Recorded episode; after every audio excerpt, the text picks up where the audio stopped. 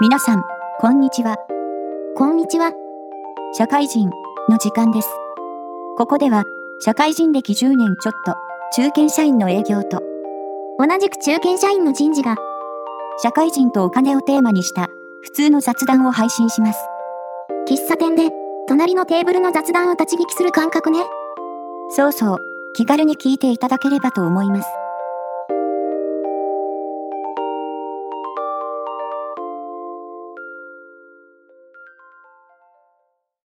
今回のテーマは、もらえればもらえるほど嬉しいけど、気をつける点もあるかもね。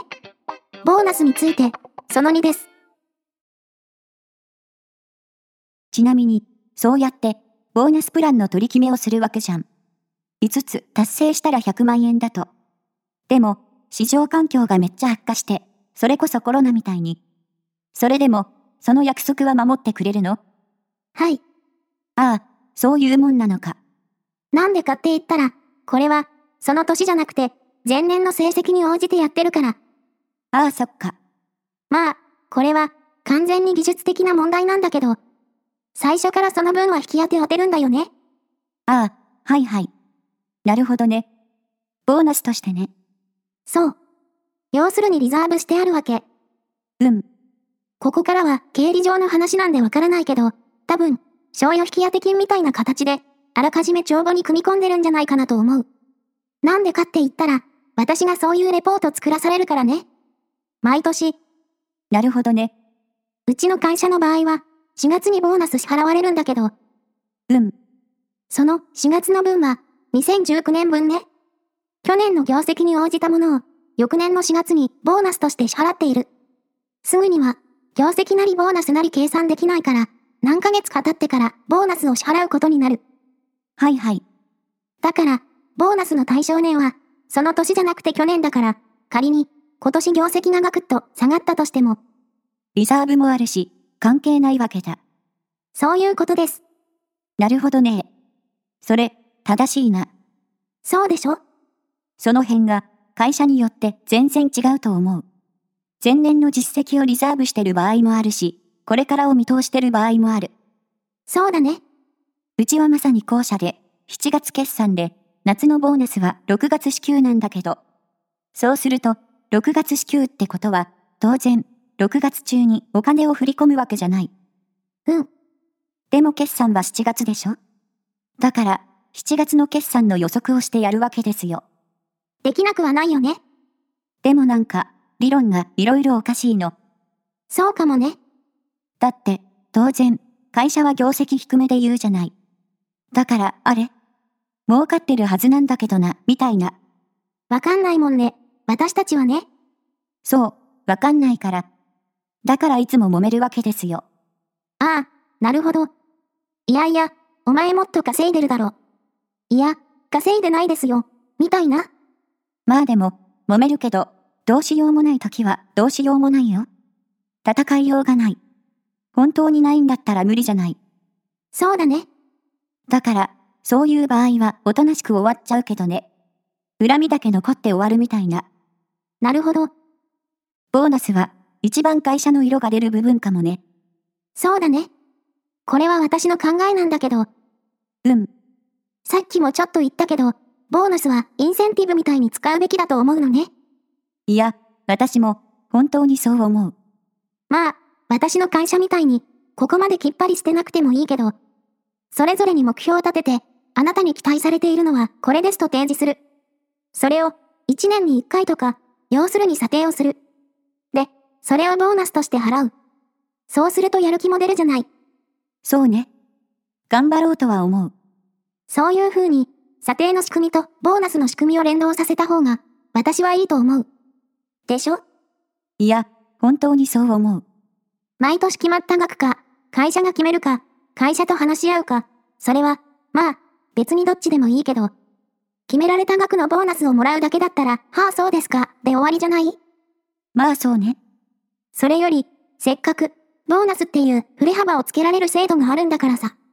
基本給は振れ幅つけられないでしょ前も言ってたもんね。下げにくいしね。そう。例えば、営業の人が、成績悪かったからって言って、お前の今月の基本給、半分ねってわけにはいかないじゃない。そうね。まあ、完全歩合制だったら話は別だけど、でも、それは、働く人にとってはかなりリスキーだもんね。そうそう。やりたくないよね。やりたくない。だから、基本給では強弱つけられないから、それをボーナスでカバーして、従業員のやる気につなげればいいじゃないって、私は思うんだけど。そういう風にやってる会社はあんまりないよね。これからまさに変わりつつあるんじゃないうん、ソニーとか、電機の大手が、年功序列を、もう完全にやめるみたいな。新卒で入っても、給料を自覚するんだって。ああ。外資からすれば当たり前だけどね。それがどうなるかだよね。一時期、日本企業も実力主義だ、みたいになったじゃない。あったね。でも、全然そういう風にならなかったじゃない。ならなかったね。ベースは年功序列で、出世する人は若くても出世できるけど。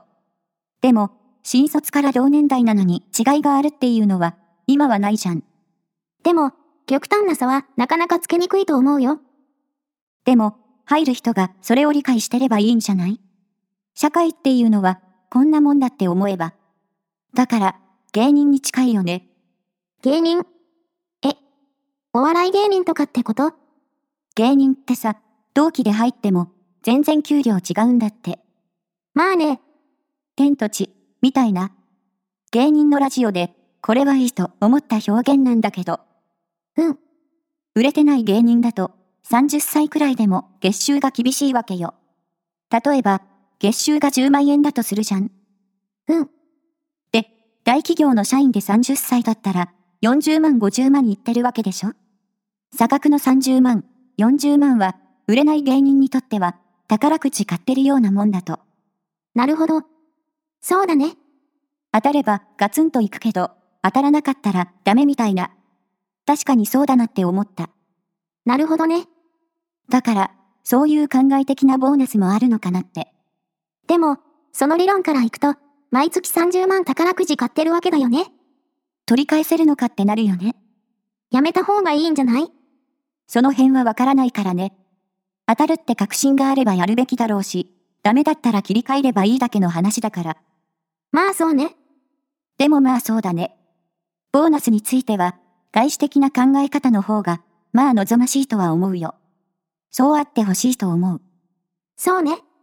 まあ、何回も言ってるけど、ボーナスは、せっかく振れ幅を大きくできるんだから、それを、社員のやる気につなげるようにしたらいいと思うね。ただまあ、うちの会社は、年齢に応じてほぼ一緒だから、それがよくわからないんだよね。みんなよくわかってないよ。多分、かもね。優しいけどね。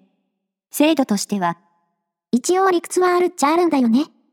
新卒で一括採用が基本だったりすると、勤続年数と年齢が一致するわけじゃない。はいはい、能力っていうのは、年月に応じて上がっていくものだから、勤続年数イコール年齢イコール能力イコール給料って考えれば、ある意味では理屈は通ってるんだけど、うーん、でも、そんなん人それぞれじゃん。そうなんだよ。これは、歴史とか経済とかで習うことだけどさ。日本は、高度経済成長があったから、年功序列がうまくいったんだよね。その通りだと思う。儲かってんだし、みんながみんな給料上がればいいっていうのは正しいよね。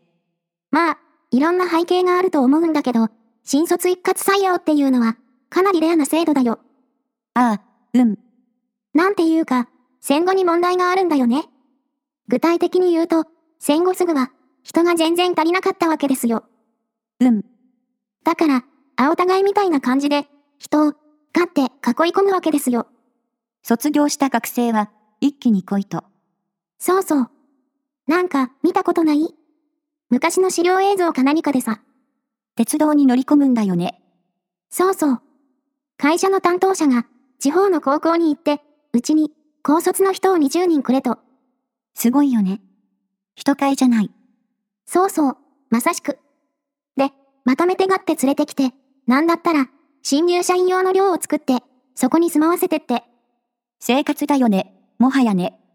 密接に結びついているっていうか、でもそれは、戦後で、人がそもそもいなくて、人を確保しなきゃいけなくてっていうような事情で生まれた話じゃん。うーん、それが元になって生まれた制度が、まだ続いてるっていうのはおかしいよね。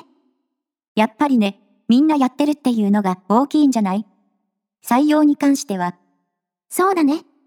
だって優秀な人材取られちゃうじゃん。自分だけずれてたら、だから、9月卒業を入れようって話があるじゃん。あったね、でも、結局なんか進んでないよね。うん。無理そうだよ。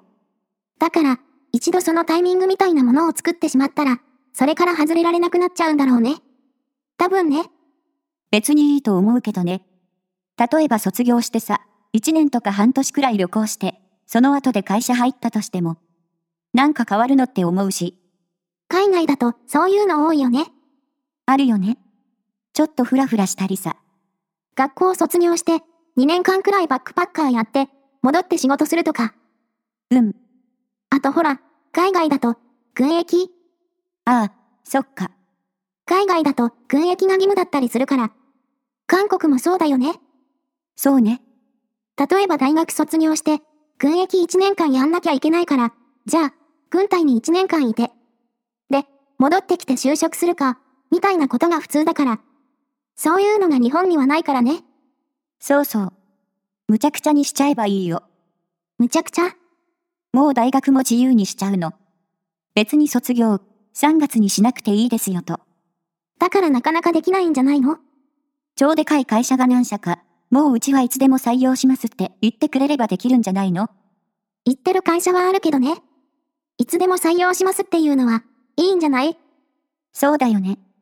学生がもうちょっと安心できるし、それとは別に、新卒もやります。なんじゃないやっぱり、ああそうね。結局ね、そう、結局。例えば、新卒の採用の数をちょっと減らして、残りはいつでも採用しますって形にするとかね。中途は別にいつでも取ってるんだから、別にいいじゃんね。そうだね。通年で鳴らしちゃえば、別に何も変わらないし、今回はボーナスの話じゃなかったのか。ああ、そうだったね。